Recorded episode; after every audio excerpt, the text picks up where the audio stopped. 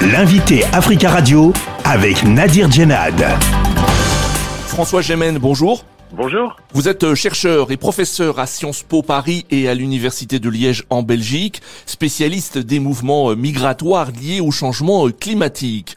En France, les 234 réfugiés qui ont débarqué à Toulon dans le sud du pays vendredi dernier du navire humanitaire Océan Viking sont actuellement dans l'attente de savoir s'ils pourront euh, rester en France ou pas.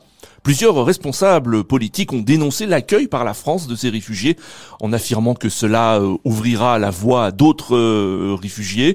Est-ce une crainte légitime ou alors la preuve qu'il y a en France une forme d'hystérisation concernant euh, l'immigration? Je pencherai hélas pour la deuxième option. on n'est plus capable en France d'avoir un débat apaisé sur ces questions d'asile et d'immigration et même l'application, je dirais, du droit humanitaire et d'un simple devoir d'humanité commence à faire polémique et controverse en France.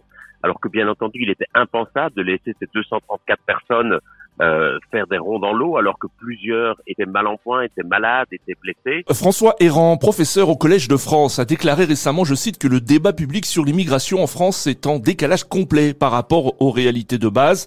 Il rappelle à quel point l'immigration est limitée, bien en deçà de la place qu'elle occupe dans l'espace public. Êtes-vous d'accord avec ce constat? Il a absolument raison. Le débat public en France est devenu complètement idéologique, qui tient compte davantage des sondages d'opinion que des faits et des réalités, et donc on a un décalage complet avec la réalité contemporaine des migrations aujourd'hui. C'est comme si les faits, comme si les réalités, comme si les chiffres n'avaient plus aucun impact sur le débat public et c'est comme si tout était affaire d'opinion et d'idéologie. Le ministre de l'Intérieur, Gérald Darmanin, a annoncé mardi qu'au moins 44 des 234 réfugiés allaient être expulsés vers leur pays d'origine. Le statut de demandeur d'asile leur a été euh, refusé.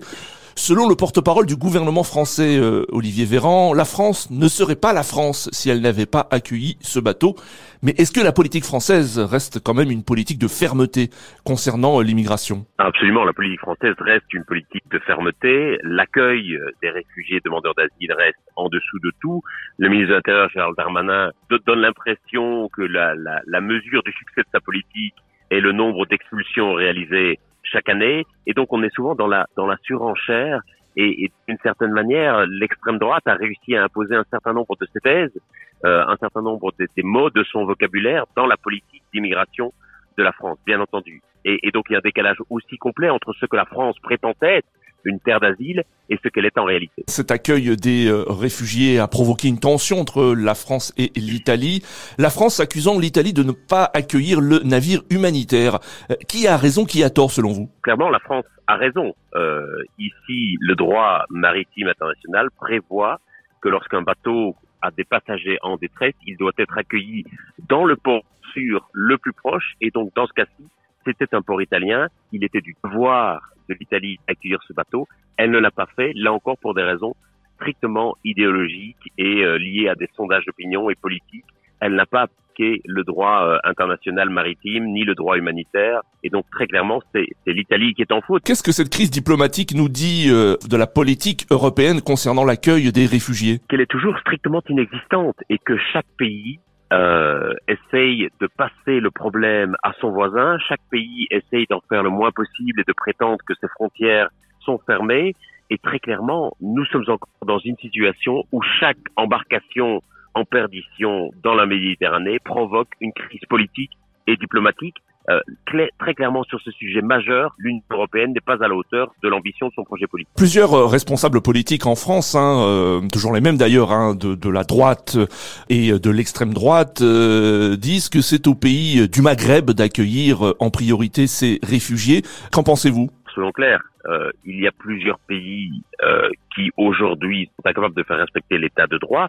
Si on prend la Libye, qui est souvent le port de départ euh, d'un grand nombre de ces embarcations. Euh, la Libye est aujourd'hui un enfer sur terre pour les migrants d'Afrique subsaharienne. Ils y subissent des violences diverses, ils sont volés, euh, violentés, torturés, parfois violés. pour les femmes, c'est parfois violé devant leurs propres enfants. Certains sont vendus en esclaves ou, ou emprisonnés. Et, et, donc très clairement, il n'est pas possible de renvoyer ces embarcations dans un pays comme la Libye, qui pourtant est souvent le port le plus proche.